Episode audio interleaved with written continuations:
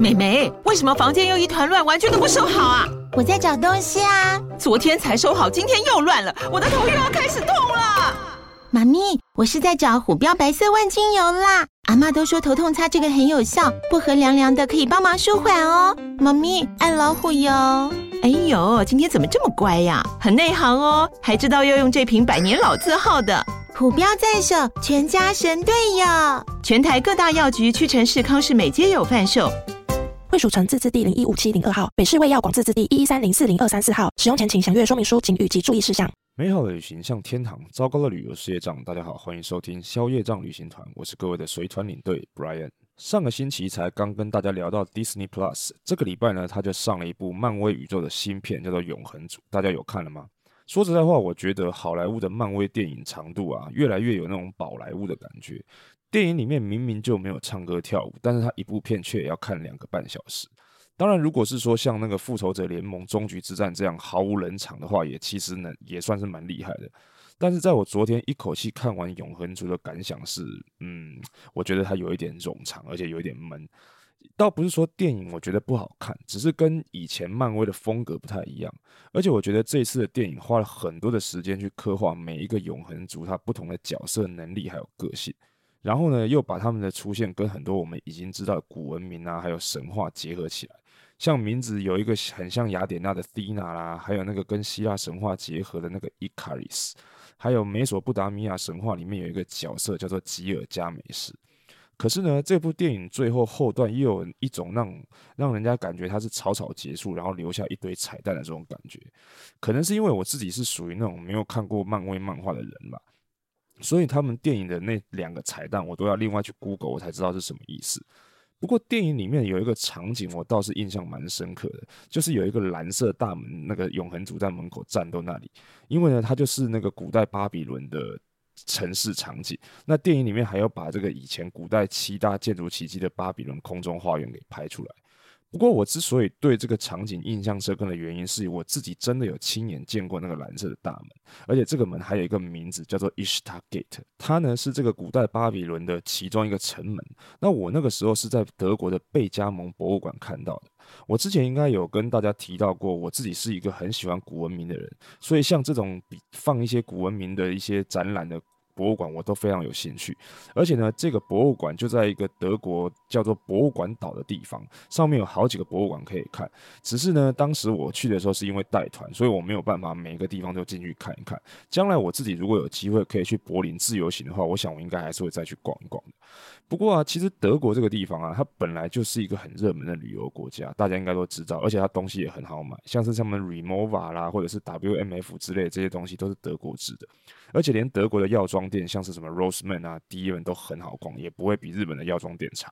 因为我们大部分人都知道，德国人的做事通常是比较严谨的嘛，所以像是我们都会觉得德国产的东西品质通常都不会太差。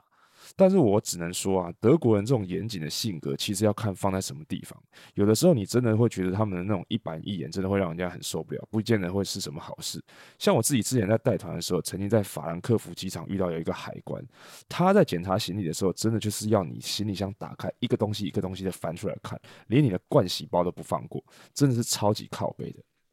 不过这是题外话了。那我们说到这个电影彩蛋啊，在上一集节目的时候，我有跟大家预告过，这一期的节目要跟大家聊一下这个《金士曼起源》这部电影里面，它的片尾彩蛋为什么会出现那一个人。所以接下来就让我们从一次世界大战的过程开始讲起吧。其实呢，严格说起来，一战跟二战一样，都算是德国挑起的。因为德国人的民族性啊，除了严谨之外，也非常的骁勇善战，而且他们非常懂得去制定计划、开会什么的。如果大家工作上曾经有跟德国人打过交道，你应该就会知道我在讲什么。所以，其实，在一战开打之前呢，他们其实就已经有了一个叫做施利芬计划的作战方针。那这个计划呢，是当德国当时的参谋总长斯利芬伯爵所制定的，所以它叫做斯利芬计划。但是这个斯利芬伯爵他在大战开打的前一年就已经过世了，所以实际上去执行这个计划是后来的德国参谋总长小毛奇将军。那这个计划的内容呢，主要是为了让德国避免在战争开打的时候受到法国的跟俄罗斯的两面夹击，所以他的作战方方针呢，就是在大战一开始的时候，只用少部分的兵力去驻守德俄边境，然后再把大部分的兵力拿去攻打法国。预计呢，在六个星期之内呢，就打败法国之后，然后马上抽调兵力，再到东边去打俄罗斯，迅速的结束这场战斗。所以大战一开始的时候，他们本来觉得三个月之内就可以结束这场战争。然后一开始的时候呢，德国马上就对两个倒霉的中立国，也就是卢森堡跟比利时下一个最后通牒。大家可能会好奇，为什么要打这两个国家？因为啊，其实从普法战争之后，德国就在德法边境布下重兵，所以德国如果要直接从德法边境直接攻击法国的话，是一件很吃力的事情。但是卢森堡跟比利时本身是一个中立国，那所以法国跟比利时之间是没有任何防御工事的，所以德国原本构想就是他们只要一宣战，然后这两个公立中立国就会直接投降，然后德国就可以直接穿过卢森堡跟比利时，直接去攻打法国。但是很可惜的，我们常常说嘛，计划赶不上变化。首先呢，德国对比利时的还有卢森堡宣战之后，卢森堡是马上就投降了，没错啦。可是呢，比利时这个时候却硬起来跟德国对干，马上全国动员起来去坚守他们的国土。虽然比利时最后坚守国土还是只有撑了差不多两个多星期左右就被德国占领了，但是法国也因为这两个星期的时间完成了作战准备，而且呢，也因为德国打了比利时，让原本还在观望的那个英国加入了战争，那英法联军就跟德国在巴黎附近的一个叫做马恩河的地方进行了一场。西部战线的第一场战争，也就是马恩河战役。那这场战役呢，打了不到两个礼拜，伤亡就超过三十万人。而且当时法国前线战况吃紧的时候，还曾经从巴黎调动了上百辆的计程车，载着他们的阿兵哥上前线。因为呢，一战之前的步兵真的就是纯步兵，所以呢，是在这件事情之后，一战之后，步兵才开始有配备机动车辆，不然都是用靠脚走的。那这个马恩河战役呢，最后虽然是英法联军获胜，但是也没有直接将德军赶出法国，所以双方呢就进入了阵地战，然后两边开始挖壕沟，一直挖挖挖挖到海边去。所以接下来的四年的大战呢，基本上大部分的时间就是在这样朴实无华而且枯燥的壕沟战里面度过。这边要跟大家说明一下，之所以我会说这个壕沟战是朴实无华且枯燥的原因，是因为在一战初期的时候，这个战争的科技对于防守方是有很大的优势的，因为他们已经有机枪、大炮、铁丝网这种东西可以防御了。但是在进攻方还是没有什么改变，就只有步枪跟阿兵哥的血肉之躯。所以事实上，没有在进入壕沟战的时候，没有任何一方会轻易的发动进攻，因为你得到的效果跟你受到的伤亡完全是不成比例的。所以一旦进入壕沟战，基本上就等于战事僵持住了。所以德国原本要六个星期打下法国的这个施利芬计划，基本上就等于失败了。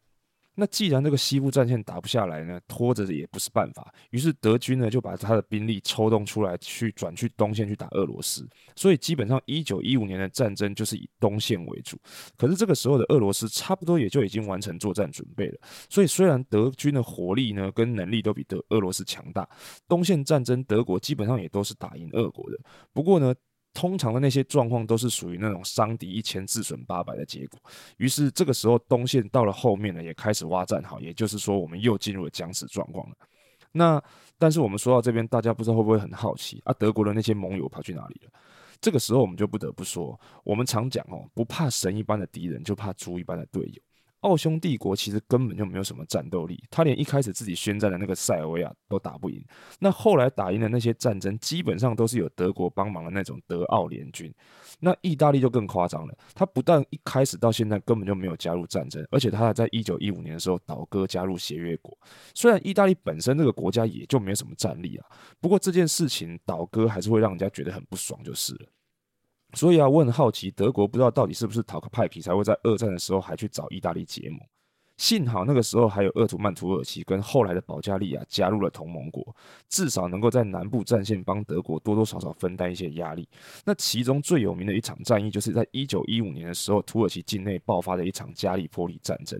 鄂图曼土耳其的军队呢，成功挡下了五十万的协约国海军，因为他们想要进入达达尼尔跟还有这个博斯普鲁斯海峡。而且当时土耳其的指挥官之一，就是他们后来的土耳其国父凯末尔。但是面对到东西战线都开始焦灼的情况之下，作战双方也开始发展出一些像什么毒气战啊、空战这种方式，想要打破僵局，但是都没有起到什么决定性的作用。可是呢，战争时间一拉长，对于同盟国其实是比较不利的，因为像是英法这种协约国，他们还有海外的殖民地，什么纽西兰啊、澳澳大利亚啦，还是非洲那种国家的部队可以调动加入战争。可是德国、德国跟奥匈帝国可是没有这些东西，他们死的都是德国人、奥匈人。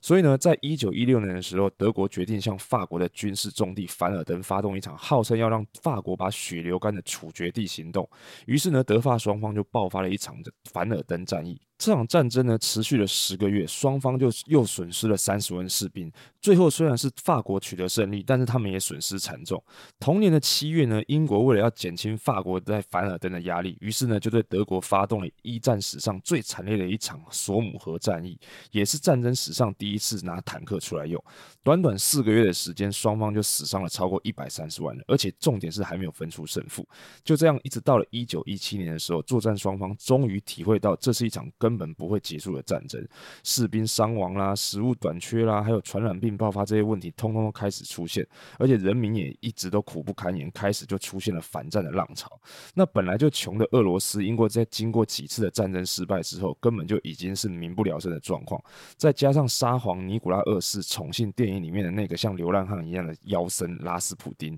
所以引起自己手下的军方还有贵族啊资本家的不满。于是呢，最终就爆发了二月革命，沙皇尼古拉二世就下台了，然后由以临时政府来接替。那他本来想要去投靠自己的表哥，也就是当时的英国国王乔治五世，但是却被他拒绝了。后来的结果呢，就跟电影里面演的那样差不多。列宁回到了俄罗斯，领导十月革命，然后推翻临时政府，成立了苏维埃政权，然后俄罗斯就这样退出了一次世界大战。尼古拉二世后来他全家呢也被苏联的红军通通处决杀死。不过啊，虽然俄罗斯已经退出了，但是这个时候美国却宣布参战了。原因呢，是因为德国发动了无差别潜艇战，攻击了美国的商船。另外还有的原因呢，就是像电影里面描述的这样，美国拦截到了德国发给墨西哥的外交电报，然后告诉墨西哥说，他们只要他们对美国宣战，等战争结束了之后呢，他们德国就会协助墨西哥把之前美墨战争失去的土地通通还给他们。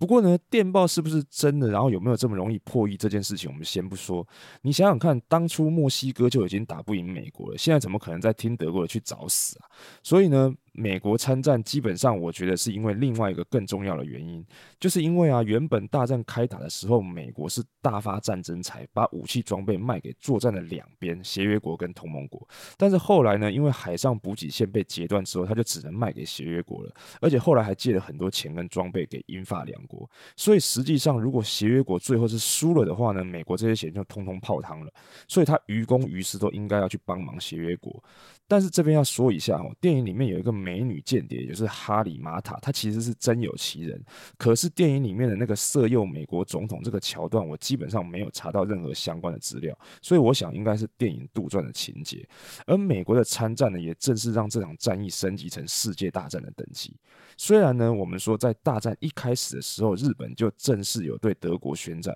可是其实日本主要也只是想要占领德国在中国的那些租界地，还有太平洋上面的一些小岛。对于欧洲大陆上的战争，基本上根本就没有起到什么作用。另外呢，中国有参战，只不过一样也，他们也就只有出劳工而已。那其他还有很多不同的国家，他们大部分都是只是那种名义上宣战，或者就是像一些什么殖民地独立，或者是等等的这种零星的战争、小战争而已，并没有像美国参战的影响这么大。不过啊，从美国宣战到实际投入军队到欧洲战场，还需要时间。再加上德国这个时候也已经没有东线那个俄罗斯的威胁，所以德军就打算趁这个机会集中对西部战线发动攻击，希望可以在美军赶到之前就击败英法联军。所以他最后在一九一八年的三月跟七月之间呢，就发动了五次攻击。很可惜的，还是没有歼灭协约国的主力，最后也只能退回战线防守。不过这个时候，除了德国之外的同盟国的其他国家都差不多已经打不下去了，只有德国还想打而已。到了十一月的时候，就连德国自己都发生了革命，所以最后德国就决定在一九一八年的双十一购物节啊，不是十一月十一号的十一点十一分停战。那这个一次世界大战呢，就正式宣告结束了。然后呢，在战争结束之后的各国啊，决定在一九一九年的一月十八号召开巴黎和会。那会议的内容呢，主要就是由英法美三国这个战胜国去讨论对于战败国的处分。其实，在一开始开会的时候，英国跟美国其实没有打算要严格的去惩罚德国，因为战争其实本来就是各国因为自己的盟友还有利益去宣战的，只是同盟国刚好打输了而已。但是法国却因为坚持要德国负起所有发动战争的责任，所以经过五个月长达五个月的讨论之后呢，就让德国签下了我们大家知道的凡尔赛条约。那这个条约啊，基本上就让德国赔偿了一千三百二十亿的德国马克，割让了德国超过十分之一的领土，而且他们等于就损失了将近八分之一的人口，而且让他们要求要裁减军备，不得拥有空军，就连陆军都不能超过十万人，这个人数差不多就。只能拿来当警察而已。而当大部分其他国家的代表都觉得这个协约对德国太过严苛的时候呢，只有法国代表认为这样还没有办法消灭德国再次发动战争的实力。所以当时法国的福煦元帅说啊，这个凡尔赛条约带来的根本就不是和平，只是二十年的停战条约而已。果不其然，在二十年后的一九三九年，希特勒率领的纳粹德国再度发动第二次世界大战。所以呢，这个金斯曼电影的片尾里面为什么会出现这个阿道夫·希特勒，就是在预告二次世界大战的事情。不过，我想应该大部分人对于巴黎和会都只记得凡尔赛条约，但其实巴黎和会一共总共有签了五个条约，除了凡尔赛条约之外呢，还有对奥地利的圣日耳曼条约啦，对保加利亚的纳伊条约啦，匈牙利的特里亚农条约，还有对鄂图曼土耳其的瑟弗尔条约。其实它的内容基本上差不多了，就是割地啊、裁军啊、赔款。不过说真的啊，我觉得土耳其的瑟佛尔条约可能会比凡尔赛条约还来得更严苛。你想想看啊，土耳其原本是横跨欧亚非三洲的大帝国，它原本的国土可能超过一千万平方公里，但战后啊，只剩下现在土耳其的那一小块而已。而且呢，这一小块的国土还被其他战胜各国去瓜分，然后托管。所以后来土耳其的国父凯末才在组织国民军，然后把这些国外势力赶走，然后在一九二二年的时候跟。这个协约国各国宣宣告废除这个瑟佛尔条约，成立了土耳其共和国。不过这又是另外一个故事了啦。所以由此可见，你会觉得有欧洲人其实有多不喜欢这个信伊斯兰教的东中东人。土耳其之所以到现在都还没有办法加入欧盟，搞不好也是因为这个原因。不过呢，这一场大家一开始以为只要三个月就能结束的战争，最后总共打了四年三个月又十六天。除了战败国它有受到制裁之外呢，其实对其他各国的社会结构跟经济状况也有很大的影响。比如说像是什么社会主义啊、共产主义啊，还有那些民族主义他们的崛起，造成战后其实有出现很多新兴的国家，比如说像什么捷克斯洛伐克之类等等的。而且啊，因为作战的时候男人都已经上战场了，所以很多的工作就要靠女人去工作，所以女性呢就开始投入职场，所以间接的也就造成了女权运动兴起。还有就是全世界的经济中心也从原本的欧洲转移到了美国跟日本，原因就是因为即便是战胜国，像是英国跟法国，在战争当中都耗费了大量的人力跟物力，所以呢，即便战争已经结束了，他们还是要花很多的时间去偿还跟美国还有日本的债务。所以呢，简单来说就是整个世界国格局就通通统重新洗牌就对了啦。好，那以上呢就是一次世界大战最简略、最简略的经过还有影响。如果大家已经耐心听到了这里，而且你还没有睡着的话，我真的是非常感谢各位的支持。那在这个星期呢，其实有一位听众朋友留言告诉我说，他想要多听一些一战跟二战的故事。当然，我也很希望你会喜欢这两集的内容。不过呢，说真的，我自己觉得啊，在旅游的节目上面讲历史，其实有可能是一件很不讨喜的事情。因为事实上，喜欢旅游的人呢，他可能不一定喜欢听人家讲历史，而且有的时候讲多了，人家可能还会觉得你在掉书袋。像我自己在带团的时候，就曾经遇过这种团员。那这件事情呢，或者是这个故事，我之后有机会的时候再找时间跟大家说。不过呢，之后如果有合适的机会，或者是还不错的主题跟历史有关系的话呢，我还是会讲给大家听的。那在节目的最后呢，如果你喜欢节目的内容，也希望大家可以到 Apple Podcast 还有 Spotify 帮我评分、订阅还有留言。那如果大家对于节目有任何的建议、指教，想要告诉我的话呢，也欢迎各位到消业障旅行团的 IG 或者是脸书粉专告诉我。那最后的最后呢，希望大家周末愉快，然后每个人都可以顺顺利利的很快打到第三剂的疫苗。那消业障旅行团，我们就下周见喽，拜拜。